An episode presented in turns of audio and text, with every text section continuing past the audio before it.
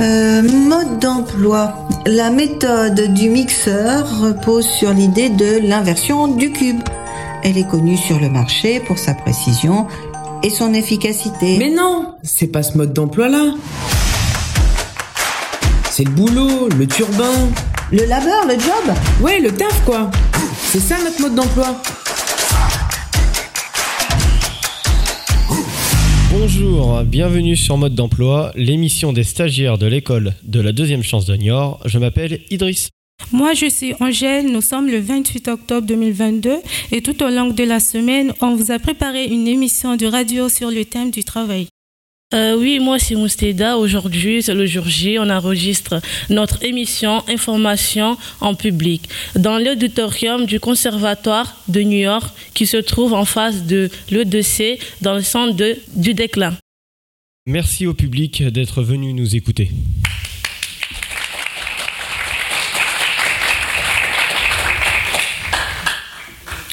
Cette émission, c'est le résultat d'un travail collectif acharné de cinq jours. Une semaine passée sur le terrain, faire de rencontres de stress, d'efforts et de découvertes de techniques journalistiques. C'est intense. Alors, qu'est-ce qu'il y a au sommaire de notre émission? On s'est penché sur les difficultés d'accès à l'emploi des mères célibataires et aussi au racisme qui touche le monde du travail. On ira aussi en reportage sur un chantier d'insertion de la MIP et on discutera d'orientation avec notre invité, Guy Oudinet, coordinateur de notre EDC. Et on vous fera découvrir plusieurs métiers importants pour nos stagiaires journalistes. Il y aura pour tous les goûts, vous verrez. Alors c'est parti. On commence notre émission avec les difficultés que l'on peut toutes et tous rencontrer dans le monde du travail. Angèle, tu as choisi de traiter un problème qui concerne majoritairement les femmes. Je vais vous parler de la situation des mères célibataires qui rencontrent plein d'obstacles dans l'accès à l'emploi et se retrouvent précaires à cause du manque de moyens de garde pour leurs enfants. J'ai choisi ce sujet parce que je suis mère célibataire, j'ai trois enfants et ça a été difficile de trouver un moyen de garde. Je suis loin d'être la seule femme à être concernée.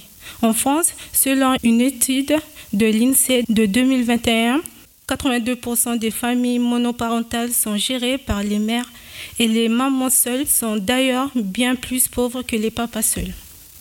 Pour vous faire découvrir la, la réalité des mères dans le monde du travail, je me suis rendue chez Marois, une jeune maman célibataire qui a une petite fille de 3 ans. Quelles difficultés tu as rencontrées pour travailler ou te former avec euh, les enfants? La difficulté, c'est ça, c'est les moyens de garde, bien sûr. Mobilité, moyens de garde.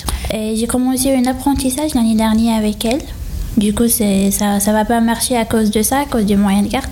Du coup, j'ai arrêté au bout d'un mois. Et cette année, elle m'a reproposé un apprentissage, mais je voulais pas. Toujours le même euh, problème. Quand j'ai des cours à, la chambre de métier, je peux pas arriver à l'heure.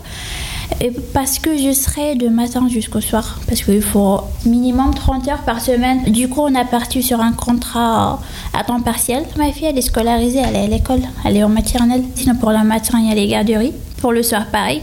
Heureusement que son école, il fait un demi-journée pour le mercredi, il y en a qui ne font pas. ça serait le problème euh, de, garde pendant les vacances et le mercredi après-midi. Du coup là, je me suis adaptée moi aussi en travail en temps partiel, pas en temps complet. Mais par contre, à partir de janvier, je serai au même problème euh, pour les, les mercredis après-midi. Mais allez, on les attend pour le son de loisirs. Mais est-ce que le papa vous aide un peu? Non, je vais toute seule. Le papa, il est à l'étranger, elle n'est pas là. je vais depuis le début seule. Comment vous voyez votre avenir? Bon, pour être honnête, pour ce travail, je vais pas. Bon, c'est un contrat CDI, mais pour moi, dans ma tête, ce serait au maximum pour un an. Et si on serait à deux, je, veux bien en travailler plus. Pas à temps partiel, par exemple, à temps, à temps complet. Les mères célibataires sont souvent obligées de prendre des temps partiels ou des contrats précaires. Agi a dû, elle aussi, s'adapter pour travailler en tout s'occupant des enfants. Cette maman de 33 ans a 5 enfants. On l'écoute Je suis veilleuse de nuit dans un, dans un foyer logement pour personnes âgées. Je suis en contrat euh, CDD parce que bah, c'est compliqué aussi de trouver un CDI. Et comment vous faites pour travailler la nuit? Du coup, bah, vu que c'est plus facile pour la personne qui va garder les enfants la nuit puisqu'ils dorment, bah, j'ai quelqu'un à la maison qui reste, euh, qui dort avec les enfants. J'ai une amie euh, très très proche qui est à la maison que j'héberge, donc qui dort avec eux. Est-ce que ton statut de maman célibataire a influencé ton orientation? Je vais dire oui parce que bah, la journée j'ai essayé de travailler, mais j'avais toujours la contrainte de qui va aller les chercher à l'école, qui va les redéposer chez moi. Enfin, ils peuvent pas rester seuls. C'était compliqué. Donc du coup oui, c'est pour ça que je me suis dit je vais tenter le travail de nuit, voir ce que ça donne. C'est vrai que c'est fatigant, mais ça va pour l'instant, je gère. Est-ce que vous avez des remarques euh, déplacées euh, euh, par rapport à ton employeur? Oui, j'en ai déjà eu. Surtout des recruteurs. Avant bah, d'être d'être embauché, que ce soit en temps partiel ou en, temps plein, type ouais, qu'est-ce qui vous a poussé à faire cinq enfants? Pourquoi faire autant d'enfants? Enfin, des, petites remarques comme ça pour moi qui sont un peu déplacées. Mais bon, après, oui, on a toujours des remarques. En tant que maman célibataire, c'est vrai qu'on a, on a les mêmes besoins que tout le monde en fait. On a aussi besoin d'avoir la stabilité de l'emploi, on a besoin d'une certaine aisance financière qu'on n'a pas malheureusement parce que bah, on nous propose toujours des petits contrats du fait qu'on ait des enfants bah, qu'ils ont toujours peur malheureusement qu'on puisse pas euh, bah, venir au travail parce qu'on on aura un enfant qui sera malade ou quoi au caisse donc c'est vrai qu'on aimerait aussi euh, être traité à la même enseigne que les autres. On se dit tout le temps bah qu'est-ce que je vais faire de ma vie? Où je vais aller? Enfin voilà, qu'est-ce que mes enfants vont devenir si, malheureusement pour moi j'ai pas d'emploi stable, que j'ai toujours des petits contrats euh, renouvelés, renouvelables à chaque fois. Enfin, on se dit tout le temps que, bah, que ça va aller, mais c'est vrai que ça va pas mieux. On est confronté tout le temps à avoir euh, des, mini-salaires. On vit avec, on va dire, les minima sociaux. Pour moi, enfin, je suis jeune, je me dis que c'est maintenant ou jamais. Je vais pas attendre d'avoir 50 ans pour aller travailler. J'aurai pas de retraite derrière. Enfin, on aimerait avoir une stabilité euh, bah, vis-à-vis de ça, mais malheureusement qu'on n'a pas aujourd'hui. Quelles sont tes envies pour l'avenir? Bah, je pense comme tout le monde, hein, être stable, pouvoir assurer l'avenir de mes enfants. J'aimerais bien que ma fille, enfin, qui a 11 ans aujourd'hui, bah, quand elle me dira maman je veux faire des études supérieures, bah, que je puisse au moins lui payer, ce qui aujourd'hui n'est pas le cas. Avoir le, le minimum de confort, en tout cas pour soi et pour ses enfants. Les témoignages que tu as recueillis, Angèle, démontrent que les femmes célibataires subissent des injustices. Et ces injustices ont des conséquences graves sur le travail et donc la vie des femmes. Toi, Alexis, tu t'es intéressé aux discriminations et au sens large dans le monde du travail. Oui, Idriss. Selon le baromètre de 2020 du défenseur des droits, un quart de la population active estime avoir vécu de la discrimination dans l'emploi.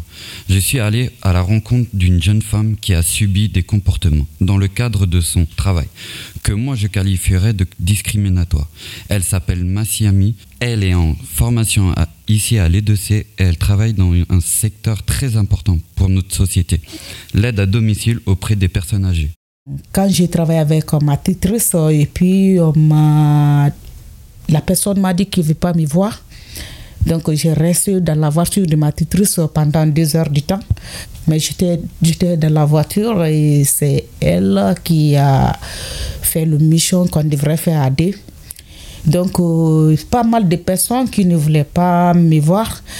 Et il y a un monsieur même, euh, là, lui, il voulait, il, peut-être il n'avait pas de soie. Bah, quand on rentre à deux, si ma têtrice dit bonjour, il répond. Si moi je dis bonjour, il ne répond pas. Et même s'il se faisait comme s'il ne savait pas, il ne sait pas parler. Et je vois avec les autres, il cause avec les autres. Et moi, si je lui demande quelque chose, il ne me répond pas. Vous êtes senti comment à ce moment-là? Je me posais plein de questions. Je dis, il faut que j'arrête de travailler à domicile. C'est vraiment stressant, c'est, c'est triste. Et puis, j'ai posé, j'ai pas posé mal de questions. Si tout le monde est comme ça, donc euh, c'est pas la peine de travailler sur les personnes âgées. Les responsables euh, de l'entreprise savent où ils vont m'amener c'est pas c'est pas surtout les personnes ils me disent il y a les personnes qui ne veulent pas vous voir donc euh, il y a les personnes qui sont gentilles et c'est maintenant les clients où ils vont m'envoyer pour travailler avec les personnes qui m'acceptent qui acceptent tel que je suis. Donc, euh, je travaille avec euh, les gens. Et vous vous sentez mieux? Oui, ça va. Ça va, puisque j'aime travailler avec les personnes âgées, ça va. Avez-vous, enfin, connaissez-vous dans votre entourage une personne qui a eu de la discrimination à l'emploi ou à l'embauche? Oui, il y a pas mal de personnes. Même une formatrice, euh, elle m'a dit ça que elle aussi elle est elle, elle, elle a été toujours elle aussi elle est de même couleur que moi. Elle m'a dit qu'elle a été toujours rejetée par les gens. Et puis on mentait sur elle en disant que elle va de, elle, elle les maltraite. Et puis en disant aussi qu'elles ont peur de sa couleur de peau. Elle m'a expliqué ça, elle m'a motivé, elle dit que c'était pas que moi qui toujours il y a les gens qui ne veulent pas voir les noirs euh, D'après vous, comment on peut-on finir avec euh, la discrimination? Comment on peut changer ça? Euh, puisque nous, on me dit que c'est un pays de la loi, je sais que vont vraiment montrer aux gens qui ont l'idée là dans leur tête que tu es noir, tu es blanc, tu es jaune, vraiment de changer l'idée là dans la tête de tout et chacun de nous. C'est l'éducation. Mais que dit le droit et que prévoit la loi Pour bien comprendre ce qu'est une discrimination, Thibaut et Moussaïda ont interrogé Chénier, juriste de l'association Infodroit à Niort. On lui a demandé de nous éclairer. Qu'est-ce qu'une discrimination? En fait, la discrimination, le fait de distinguer et euh, de traiter différemment euh, quelqu'un ou un groupe par rapport à un autre, alors qu'il se trouve dans une situation similaire. Et la loi, elle dit pour qu'une discrimination soit reconnue, il faut qu'il y ait trois conditions. Donc il faut qu'il y ait une différence de traitement entre deux personnes ou un groupe de personnes par rapport au reste de la communauté. Il faut que cette différence soit fondée sur un des 25 critères euh, qui sont prévus par la loi. On appelle ça les critères discriminatoires. Et enfin, il faut que cette différence, elle soit, euh, elle ait eu lieu dans un domaine visé par la loi. Donc, euh, ça peut être dans le cadre du travail, en ce qui concerne l'accès au logement, l'éducation et la fourniture d'un bien ou d'un service. Quelle loi sanctionne en France les discriminations La discrimination, il faut savoir que c'est un délit qui est prévu euh, par le Code pénal. L'article 225-2 bah, liste tout ce, que je, euh, tout ce que je viens de te dire, donc euh, les 25 critères discriminatoires, la définition, et elle met en place aussi une sanction. Quelles sont les peines encourues pour un employeur en cas de discrimination? Si l'employeur est un employeur privé, la peine encourue sera de 3 ans de prison et 45 000 euros d'amende. Par contre, si une personne est discriminée dans le cadre euh, quand elle est fonctionnaire et donc euh, qu'elle travaille dans un service public, euh, si la discrimination a été commise par un agent public, la peine sera plus, plus lourde. Donc ce sera 50 prisons et 75 000 euros d'amende. Comment prouver la discrimination en droit pénal? Alors, euh, la discrimination, quand elle a lieu dans le cadre du travail, on, dit que la charge de la preuve est inversée. Euh, je m'explique. Quand on dit que la charge de la preuve est inversée, ça veut dire que si, par exemple, moi, euh, j'accuse une personne de m'avoir tapé dans la rue, normalement, c'est à moi de prouver que cette personne m'a tapé. Ok? Dans le cas de la discrimination dans le cadre du travail, en fait, c'est l'inverse. Quand je dis que je suis victime de discrimination, c'est à l'employeur de prouver qu'il n'a pas été coupable de discrimination, qu'il n'a pas commis de discrimination euh, à mon égard. Alors on a entendu, Chaynez nous a parlé de 25 critères discriminatoires prévus par la loi. Tu peux nous donner quelques exemples, Alexis? Il y a par exemple l'âge, le sexe, l'origine, l'appartenance vraie ou supposée à une nation ou une prétendue race, la grossesse, l'état de santé, le handicap et bien d'autres encore. Mais alors Alexis, est-ce que les témoignages qu'on a entendus précédemment, ça relève de la discrimination?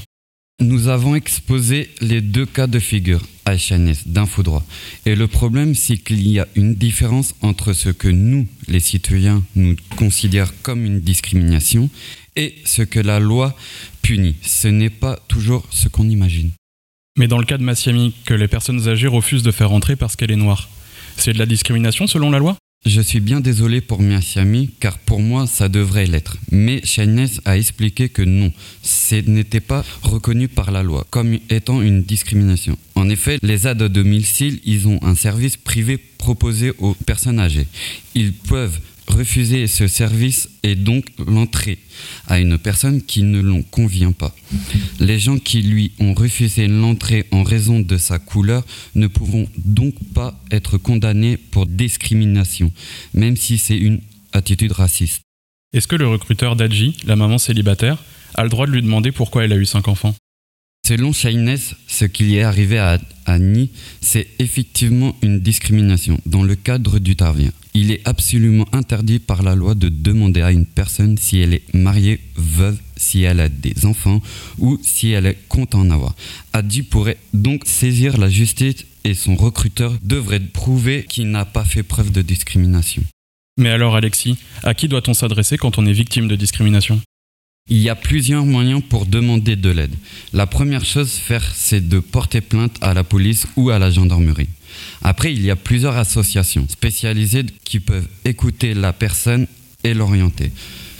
On peut aussi consulter un avocat et bien sûr, s'il n'y en a pas les moyens de le payer, il est possible de demander l'aide juridictionnelle il y a une personne dont on ne parle pas assez, mais qui est très important quand il s'agit de discrimination.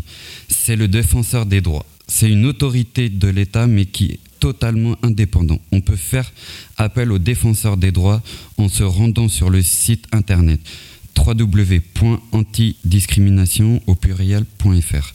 Et si vous êtes à Niort, vous pouvez aussi contacter Shainez et ses collègues juristes et demander un rendez-vous au 05 56 45 25 21.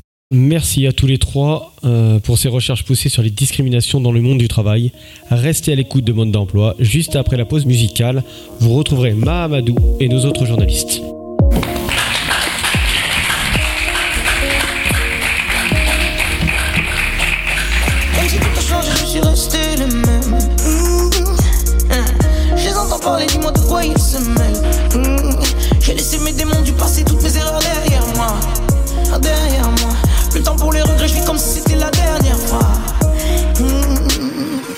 Te faire confiance. Oui mais pas aveuglément. Dois-je te donner mon amour. Oui mais pas passionnément. Je me dois de sauter même s'il n'y a peu d'élan. Je dois faire l'effort d'utiliser ma haine à bon escient. Savoir ce que tu penses fait pas partie de mes ambitions. Je trouve le moyen d'avancer avec ou sans bifton. Mes soucis augmentent comme ma contenance en pilon Je suis bref quand je parle mais mon silence en dit long. J'avance avec la discrétion d'un franc-maçon. Toujours une sortie de secours dans mon plan d'action. Je lève mon majeur en l'air à toute tentation. De toute façon y a pas sans façon de dire sans façon. Ils me regardent bizarre, je rentre pas dans leur registre. Mes bracelets font les ambiances quand j'enregistre je suis un Saiyan, je m'entraîne à la salle, ça va être salé. Je vais découper des man Comme les triades, ma tresse avec une balle. Rien ne m'arrête comme Riyad Mahrez. Ou un rat maré, le Real Madrid. Une vraie équipe comme un réel patrie. Le regard des gens m'apporte peu, pas pour te plaire, j'ouvre pas ma porte à n'importe qui. C'est la pénurie avant le palace, y a que dans le dico que la réussite vient avant le travail. Même si tout a changé, je suis resté le même. Je entends parler, dis-moi de quoi ils se mêlent. Mmh. J'ai laissé mes démons du passé, toutes mes erreurs derrière moi.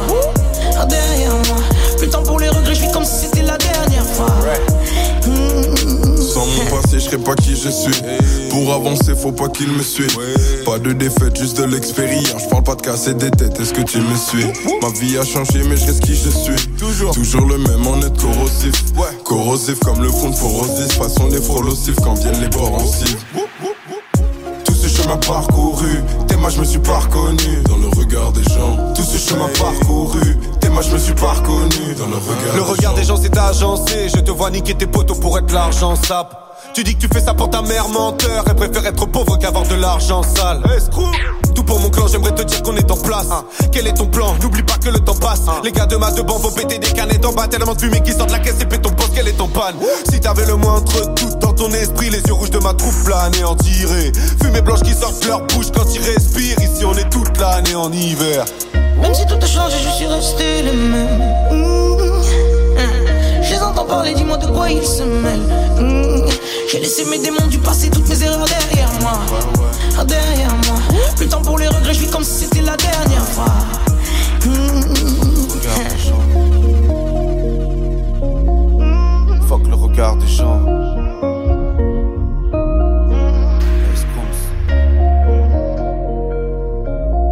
Vous êtes sur Mode d'emploi, l'émission consacrée au travail des stagiaires de l'EDC Niort. Et vous venez d'entendre Nekfeu avec le titre Le regard des autres. On va s'intéresser maintenant aux problèmes d'orientation et aux réponses qui existent ici à Niort pour les personnes éloignées de l'emploi. On va évoquer un aspect de l'emploi dont on parle trop peu, les entreprises d'insertion par l'activité économique.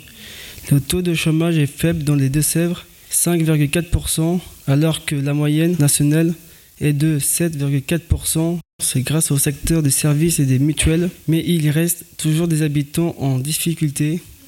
Selon les derniers chiffres du chômage, publiés au troisième trimestre 2022 par Pôle emploi et la DARES, le département compte plus de 23 600 personnes à la recherche d'un emploi, toutes catégories confondues. Les entreprises d'insertion ont été créées pour permettre aux personnes éloignées de l'emploi de trouver un emploi stable. C'est le cas de la MIP, la mission d'insertion par l'économie. On est allé sur un de leurs chantiers situé dans le secteur de la crèche. On a rencontré l'équipe. Préparez vos casques de chantier, ça va vous réveiller.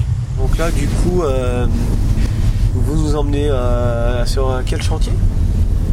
Alors c'est un chantier de réhabilitation de façade pour la mairie de Cherveux. On est chantier d'insertion et donc on n'emploie que du personnel qui est en insertion. On a bien sûr des chefs qui eux sont des pros, euh, qui sont embauchés euh, à l'année. Euh, ils ont à la fois euh, la mission de faire réaliser les chantiers euh, qu'on leur demande et en même temps suivre un petit peu l'évolution de chacun des salariés qu'ils ont. Euh, Généralement, quelles sont les difficultés des personnes qui travaillent euh, avec vous Alors ça pourrait être, on va dire, quasiment n'importe qui. Des problématiques de santé, des problématiques euh, familiales, des problématiques de logement. À partir du moment où il y a eu un accident de parcours, des gens qui se sont éloignés de l'emploi depuis au moins un an. Notre but, c'est vraiment, à l'issue de leur parcours chez nous, au plus tard, euh, ils soient en emploi euh, à plein temps en entreprise. En épaisseur? Ouais. C'est que ça pour le. Moi, je m'appelle Jean-Philippe. Je suis maçon. J'ai appris sur le tas. J'ai commencé euh, à 17 ans. J'ai été apprenti. Après, j'ai. Un peu autodidacte au départ, un petit peu Bah, je voulais pas aller trop à l'école aussi. Mais bon, il faut aller à l'école. Il faut aller à l'école. Il faut euh, aller à l'école. D'abord pour les plans, c'est très important. Parce que moi, je suis monté, à, bah, j'étais euh, apprenti, après ouvrier, après j'ai passé chef d'équipe. Je suis monté chef de chantier aussi. Et j'avais quelques difficultés dans les papiers. Mon rôle, c'est euh, j'encadre les personnes euh, qui n'ont jamais été dans le bâtiment, la plupart. Je leur apprends ce que j'ai appris. J'essaie de le mieux possible. Les personnes qui, euh, qui viennent ici, là, sur les chantiers, c'est quoi leurs difficultés quand elles arrivent, hein, par exemple? La langue, beaucoup, beaucoup c'est la langue. Et puis euh, la plus grosse difficulté aussi, c'est que c'est le permis de conduire. Chez nous, une petite ville, sans permis de conduire, on n'a pas de, on n'a pas beaucoup de travail. Euh, je m'appelle Josué et je travaille à la MIP euh, depuis lundi, j'ai commencé. Euh, je suis en maçonnerie J'essaierai demain de, de passer. avec chef Jean-Philippe, voilà. Ben, franchement, j'ai touché à tout corps de métier. À la base, j'étais, j'étais toujours dans le bâtiment. J'ai fait euh, de la plomberie et après, je me suis dirigé euh, vers la cuisine et puis là maintenant, je suis retourné dans la maçonnerie. multi- multitâche. Voilà, c'est ça. Comment se, donc, euh, se déroule votre contrat d'in- d'insertion? Euh, Comment ça va se dérouler sur Ben, c'est plusieurs contrats en fait. Ça commence par trois mois et après au fur et à mesure ça augmente. Ça peut aller jusqu'à deux ans, trois ans, etc. Après, on reste pas que dans la maçonnerie. On fait, on peut faire par exemple s'ils ont besoin de nous euh, en espace vert, on peut faire d'espace vert, de la peinture ou de la toiture ou de la zinguerie. euh, voilà, ça varie. Et euh, bah, jusqu'à maintenant, comment ça se passe sur les chantiers? Ah ben ça se passe plutôt bien. Ça se passe plutôt bien. On est une très bonne équipe, euh, donc voilà, ça va. C'est c'est nickel. Euh, et comment vous vous sentez aujourd'hui? Ben, très bien. Ça répond à la dernière question. Merci pour ces reportages, les gars. À Niort, il y a des entreprises d'insertion comme la MIP. Et pour nous, il y a l'école de la deuxième sens. Moustaïda, tu t'es penché sur l'orientation des jeunes. Oui, Mamadou. Il faut savoir que selon lycée, en 2019, en France, euh, 12 12,9% des jeunes n'étaient ni en emploi, ni en études, ni en formation. Tous ces jeunes qui décrochent à un moment donné, ils ont besoin d'accompagnement pour leur orientation. justement. En France, euh, partout en France, euh, l'école de la seconde chance remplissent ce rôle. Pour les jeunes de 16 ans à 35 ans en difficulté d'orientation professionnelle. Nous accueillons sur notre plateau euh, le coordinateur de l'école de New York, euh, Monsieur Guy Audinet. Bonjour Guy. Bonjour. Euh, avec Thibault, nous avons préparé euh, des questions pour vous. Tout à fait. Alors vous qui accompagnez depuis plusieurs années des jeunes en situation de décrochage, à votre avis, quelles sont les raisons qui peuvent expliquer ce phénomène? Alors, sans être un expert, je pense que, en fait, il y a, deux raisons. Il peut y avoir deux raisons. Il y a à la fois, euh, euh, pour moi, pour éviter le décrochage, il, faut travailler en binôme. Et le binôme, c'est euh, l'éducation nationale et la famille. Et donc, au sein de la famille, c'est d'abord un, suivi des devoirs avec bienveillance des parents. Et puis, c'est aussi euh, susciter euh, l'ouverture, euh, la curiosité de, nos jeunes. Ça passe aussi par la lecture. Et enfin, au niveau de l'éducation nationale, eh bien, c'est essentiellement le, le talent du professeur à, faire passer son savoir, à multiplier les différents supports pédagogiques afin d'intéresser nos jeunes. Et puis ensuite, le décrochage, c'est aussi parfois la, la distraction. Et donc là, euh, on rentre peut-être dans le problème de la multiplication des, euh, des écrans. Voilà. Comment faites-vous pour aider les stagiaires à s'orienter ici à l'EDC de New York? Alors, tout d'abord, à l'école de la deuxième chance de, de Niort, ce qu'on fait, c'est qu'on on va partir du jeune. On va partir de ses inspirations, de ses envies, de son histoire aussi, c'est très important. Et puis, on va l'aider à mesurer ses compétences, à les multiplier, à les faire euh, grandir. Et puis, euh, avec tout ça, à faire émerger un métier qui lui plaît et à lui trouver une sortie. Et euh, pour vous, en France, qu'est-ce qu'on pourrait mettre en place comme autre solution pour éviter le décrochage? Alors encore une fois, il faut partir de l'individu, il faut le, le valoriser, il faut lui faire prendre conscience de ses capacités, le mettre en valeur, il faut, lui trou- il faut trouver une, pédagogie euh, la plus adaptée à l'apprenant. Et c'est parfois difficile parce que les, les classes sont quand même assez nombreuses avec un seul professeur. Merci Guy d'avoir accepté notre invitation. On va faire une petite pause musicale. Guy, c'est vous qui avez choisi cette chanson. Je vous laisse la présenter. Alors effectivement, j'ai choisi euh, cette chanson qui est l'histoire euh, d'un homme qui perd son travail après de nombreuses années dans une industrie. Et donc euh, c'est un peu, euh, un peu le drame de, l'industrie en France et aussi euh, de notre société, parce que dans l'industrie, à part créer des biens, c'était aussi euh, le fait d'avoir des ouvriers qui venaient, euh, qui travaillaient dans l'intégration, puisque le midi, tout le monde mangeait ensemble, parlait une même langue. C'était l'aide, c'était la fierté de faire un, travail même manuel, difficile, mais une grande fierté. Et puis, euh, c'est aussi un, hommage à mes racines italiennes, à mes grands-parents, mes, mes oncles qui ont travaillé durement dans cette industrie et qui ont permis, pour la troisième génération, ben, d'émerger. Voilà. Les mains noires de Bernard Lavillier. Un grand soleil noir tourne sur la vallée, cheminée muette, portail verrouillé, wagons immobiles, tours abandonnées, plus de flammes oranges dans le ciel mouillé, on dirait la nuit de vieux châteaux forts, bouffés par les ronces, le gel et la mort. Un grand vent glacial fait grincer les dents, monstre de métal qui va dérivant. Je voudrais travailler encore, travailler encore, forger l'acier rouge avec mes mains d'or. Travailler encore, travailler encore, acier rouge et main d'or. J'ai passé ma vie là dans ce laminoir. Mes poumons, mon sang et mes colères noires. Horizon barré là, les soleils très rares. Comme une tranchée rouge saignée sur l'espoir.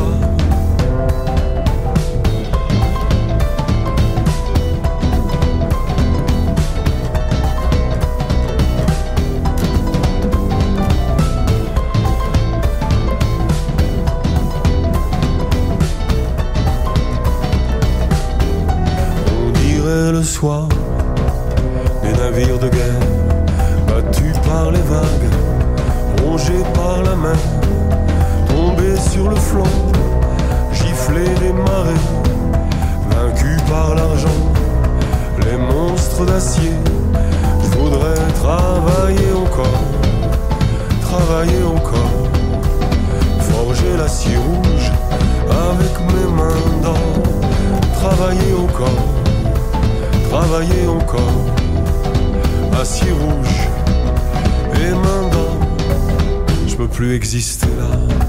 je peux plus habiter là, je sers plus à rien moi, y a plus rien à faire.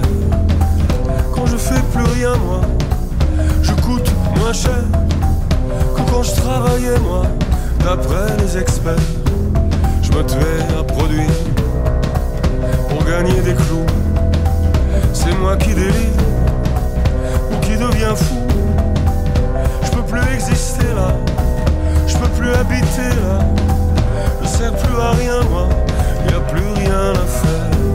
Je voudrais travailler encore, travailler encore, forger l'acier rouge avec mes mains d'or.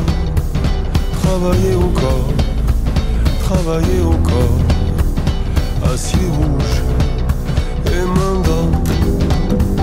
Travailler encore, travailler encore, forger l'acier rouge avec mes mains d'or. Travailler encore, travailler encore, acier rouge et main d'or. Travailler encore travailler encore, forger l'acier rouge avec mes mains d'or. Travailler encore, travailler encore, acier rouge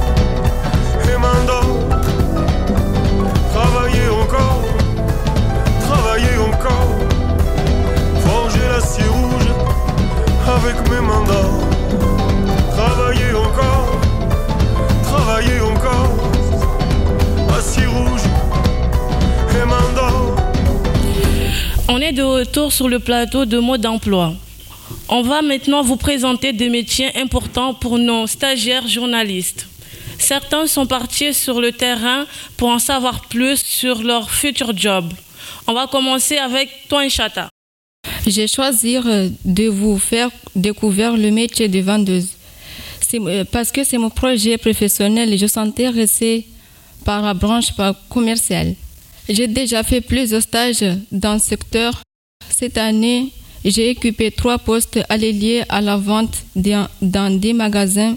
J'ai été conseillère de vente chez Zachara, une boutique d'accessoires de mode chez Courir de New J'ai aussi été vendeuse en magasin des vêtements de tape à l'œil. J'ai réalisé ce sujet avec Anthony. Pour mieux comprendre ce métier commercial, nous sommes allés dans le centre-ville de Niort à la recherche de vendeuses de prêt-à-porter. Je m'appelle Kelly Rose. Euh, j'ai 25 ans. Bonjour, je m'appelle Sylvie, euh, j'ai 48 ans et je suis dans le commerce depuis que j'ai 16 ans et je suis une ancienne commerçante. Bonjour, je m'appelle Pauline, j'ai 25 ans et je suis vendeuse depuis à peu près euh, 5-6 ans maintenant. Moi je m'appelle Chantal, je travaille ici depuis 5 ans, je suis dans la vente depuis euh, plus de 20 ans. Et quelles sont les qualifications pour être une vendeuse de prêt-à-porter? Bah, Le fait d'être assez euh, spontanée, naturelle, souriante, euh, dynamique et pas hésiter en fait à aller vers le client. Il faut avoir l'âme commerçant, entre guillemets, euh, souriante ou souriant, peu importe euh, le sexe, euh, être à l'écoute, savoir observer. Il faut toujours être souriante. Vous n'avez pas vraiment le droit d'avoir un bad mood, euh, parce que vous êtes là pour la marier, pour son entourage. Donc, euh, si vous allez pas bien, allez hop, deux petites tapes sur la joue et c'est reparti. et puis après, bah, sinon, euh, faut quand même euh, suivre. Euh, faut toujours s'intéresser en fait. Faut au moins s'intéresser à ce qu'on fait et ce qui arrive au, au niveau des nouvelles collections, des tendances qui vont arriver. Sinon, bah, vous êtes assez vite largué quand même. faut être patient, faut être empathique, faut, faut être euh, toujours. euh, chaque client doit être unique, hein, donc euh, vous êtes toujours aimable avec euh, chaque client. Euh, Il n'y a pas de bon ou mauvais client, il y a le client, donc à prendre euh, euh, dans, toute sa, dans toute sa dimension. Et quelles sont les tâches de votre quotidien Bah, comme là, euh, faire du, des colis, réceptionner les colis, les mettre en rayon. Euh, changer les vitrines, euh, refaire le merch. Donc le merch c'est l'agencement du magasin. Euh, bah, L'encaissement bien sûr. Euh, Faire en sorte que le magasin qu'on entre à l'intérieur il soit joli, qu'on n'ait pas l'impression d'arriver dans un souk. beaucoup de conseils, euh, beaucoup d'accompagnement de la clientèle, parce que nous on a vraiment un métier de conseil.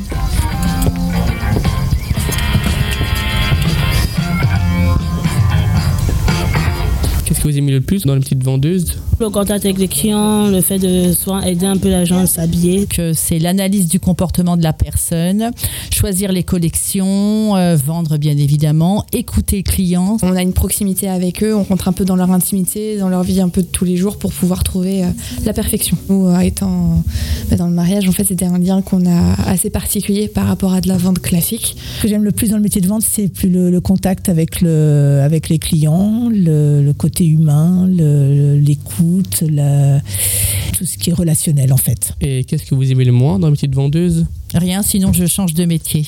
Euh, les horaires, comme beaucoup. Le fait d'être littéralement debout tout le temps. On va travailler le samedi, euh, toute la journée, c'est une grosse journée. Et quand on rentre ce soir, on nous invite à aller au restaurant. On n'a pas envie parce que nos pieds nous font extrêmement mal. Donc, euh, ça, ça, ça, c'est un peu chiant, ça, parfois. Ranger, puis après les clients, oh, d'horreur. Ah, on peut ajouter le pire moment aussi pour une journée, c'est les soldes. Et toi, Alexis, tu t'intéresses aussi par la vente, mais c'est notre genre de commerce, celui de la viande.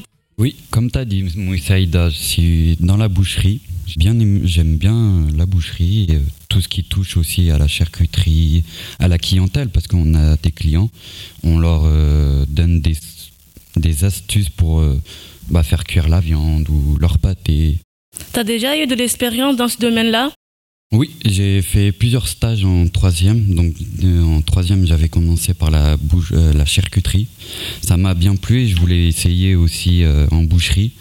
J'ai fait quelques stages en boucherie. Je voulais faire un, un apprentissage, mais ça n'a pas abouti. Et euh, bah, justement, euh, là, là, on- à l'E2C, je vais refaire un stage le 8 euh, novembre pour me remettre dans le bain et pour connaître un peu plus. Et puis, bah, j'en profite pour dire aux gens qui peuvent venir euh, m'acheter des boudins. C'est avenue de Cholet, euh, la bonne viande. On reste dans le commerce et le métier manuel. On va mettre les mains dans le cambouis. Avec toi, Mamadou. Je vais vous parler des mécaniques automobiles. Ce métier, je l'ai découvert au Mali grâce à un ami avec qui, depuis tout petit, je faisais de la mécanique. Il m'a beaucoup parlé de ces métiers où il y a pas mal de travail. Depuis que je suis en France, j'ai fait un stage dans un garage qui s'appelle Nafrichou.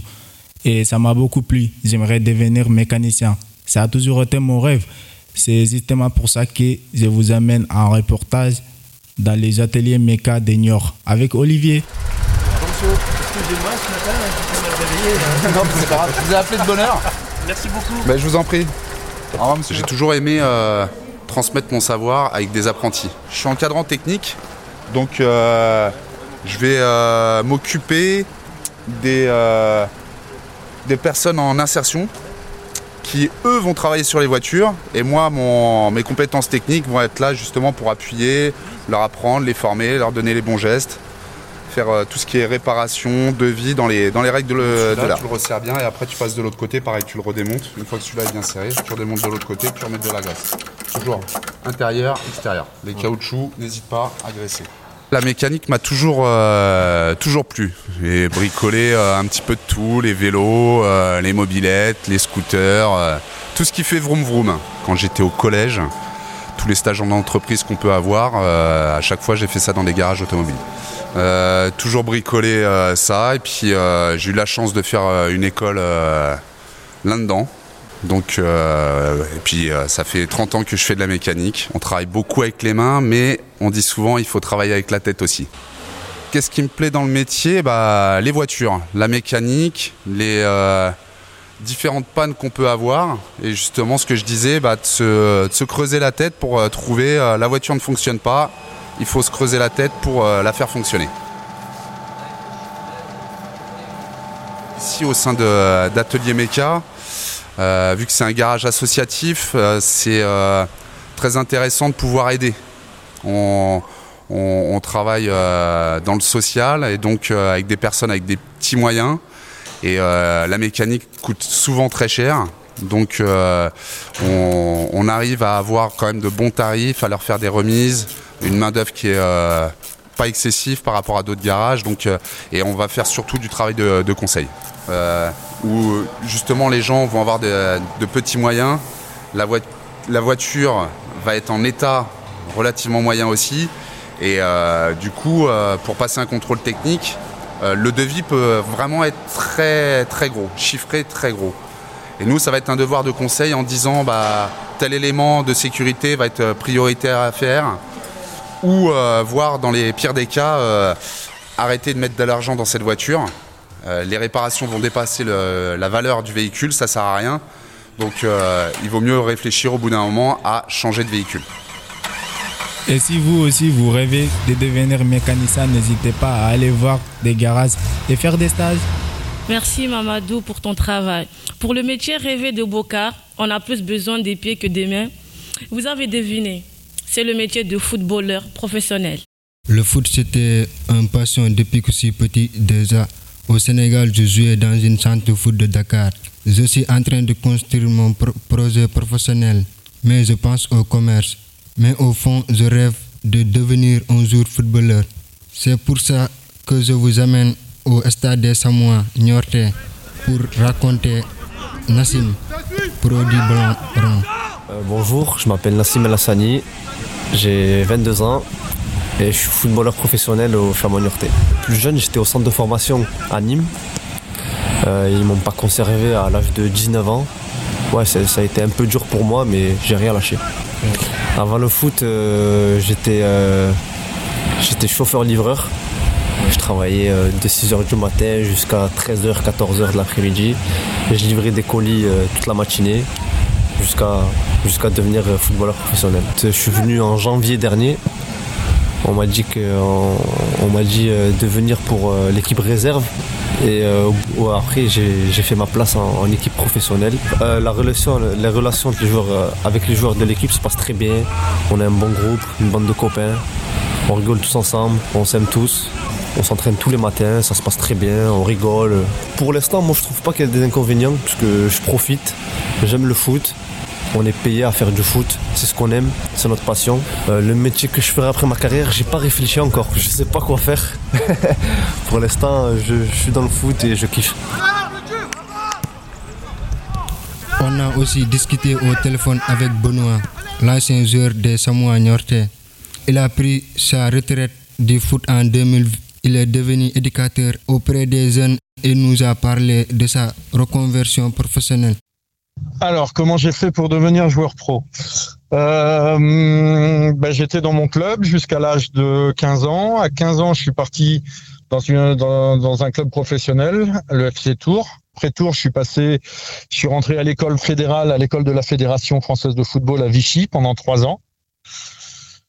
Et puis après, après, je suis parti jouer à 18 ans et demi. Je suis parti jouer en, en Ligue 2 à Saint-Dizier, dans le nord-est de la France. Ah, C'est une partie de ma vie.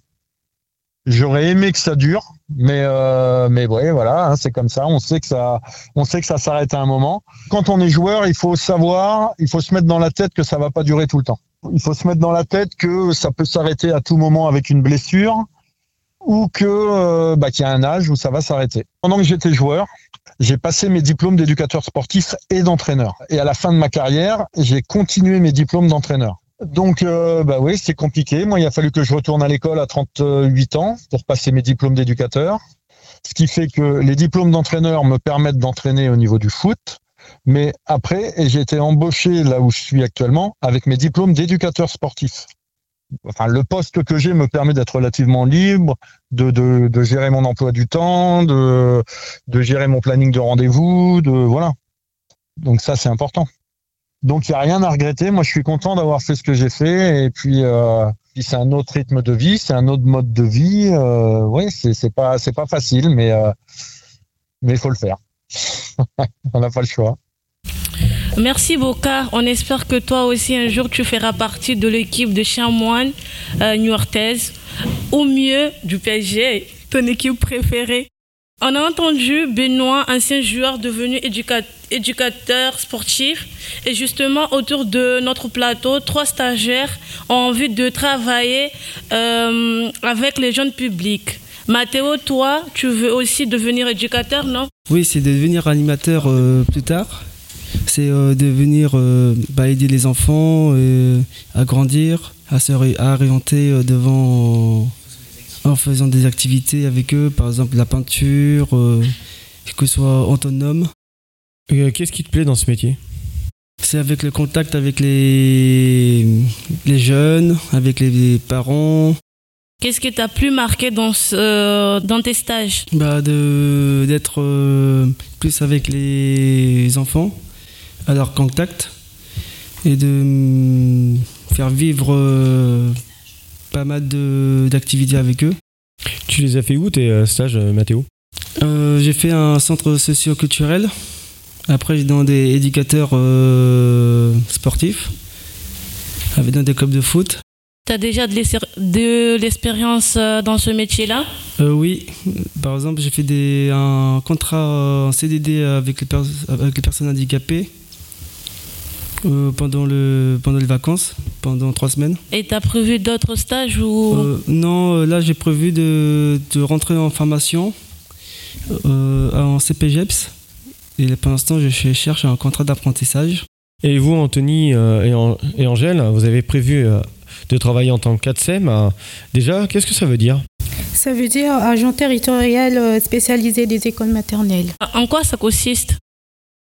Avec les élèves, euh, on est euh, dans la classe, on les aide pour les activités, pour leur quotidien à l'école et les faire évoluer. Et faire des activités aussi. Euh, moi, ce que j'aime faire, ce que j'aime faire avec les enfants, c'est de faire des activités comme la peinture, faire des découpages et les accompagner, et les accompagner. Pour être il faut faire un CAP petite enfance. Et si on veut aller plus loin, pour les écoles publiques, il faut faire un, faut passer un concours territorial. Et j'ai le projet de passer un CAP petite enfance. Et par la suite, si tout se passe bien, euh, passer le concours pour être AXEM euh, pour euh, dans l'école publique. Moussaï- euh, Idriss et Thibault, on ne connaît pas encore vos projets professionnels.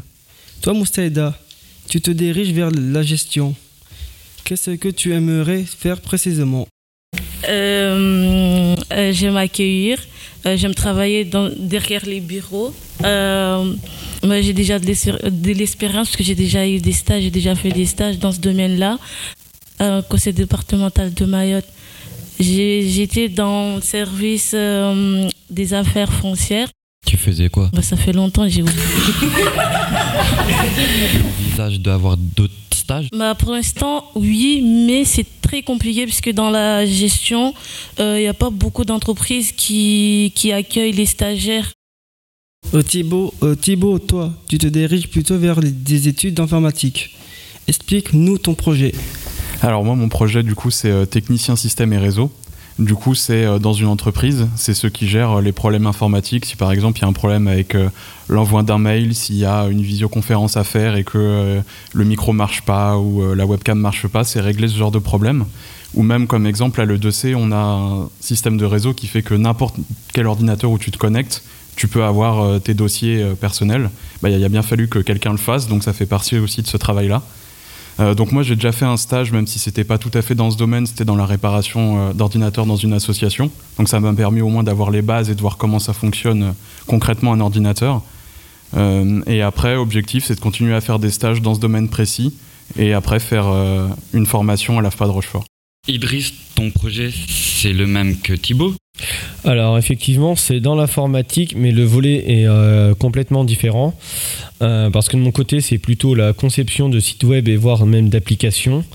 Euh, alors effectivement, il on peut résoudre aussi des problèmes, mais c'est plus sur des éléments qui apparaissent à l'écran, parce qu'on voit des belles pages web, mais derrière, ah ben, il y a des algorithmes, donc des chiffres, des 0, des 1, mais tout ça, faut le mettre en musique, comme on pourrait dire, savoir où on va cliquer, que ce soit pour répondre à des questions ou euh, nous emmener sur un- une autre page web. Donc tout ça euh, doit être organisé, structuré. Et euh, c'est le rôle du développeur et même, pour ceux qui s'y connaîtraient un peu plus, de développeur front-end. Mais sinon, c'est plutôt tout ce qui est dans l'informatique et le numérique qui m'intéresse. Voilà, je suis curieux et novice dans ce domaine-là. Donc je me laisse le temps avec l'école de deuxième chance de pouvoir découvrir ce nouveau secteur.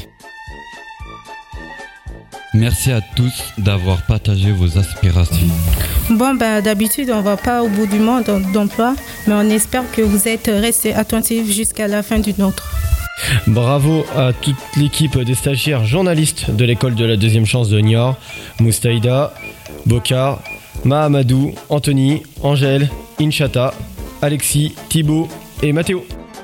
Et merci à toi Idriss, un grand merci au public pour sa présence et au Conservatoire de Niort pour son accueil. Vous venez d'écouter Mode d'emploi, l'émission des stagiaires de l'EDC de Niort. Le premier épisode d'une série de quatre émissions radio participatives réalisées dans le quartier Pontreau, Colline Saint-André, à l'initiative du collectif d'éducation aux médias Chronos et Kéros avec euh, FT et Louise. À bientôt pour d'autres aventures radio. Salut, salut, à bientôt.